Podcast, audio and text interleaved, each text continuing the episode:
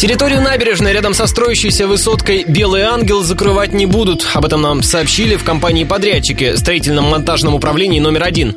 Напомню, 30-этажный небоскреб на Береговой 6 в 2018-м появится рядом с бизнес-центром «Риверсайд». На днях в соцсетях появилась информация, что аллею на набережной рядом с домом закроют, и она будет доступна только для жильцов. Возмущенные ростовчане ссылались на эскиз здания на сайте подрядчика. Там была фраза «закрытая прогулочная зона». Однако, по словам замдиректора компании СМУ-1 Ларисы Мышевой, закрывать для пешеходов прибрежную зону запрещает закон. Я подняла градплан, здесь прямо написано. Значит, мы отступаем от реки Дон на 23,4 метра в одном месте, в другом 29,1 метр. Это водоохранная зона реки, на которой не имеем права застраивать. А дальше будет место допустимое размещение объекта капитального строительства. Архитектура нам выдала. А на эту зону мы не имеем права.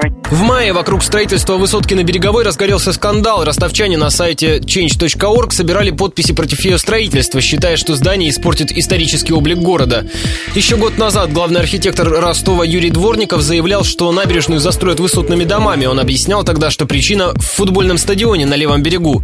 Высотой он будет с 15-этажное здание, и панорама правого берега должна ему соответствовать.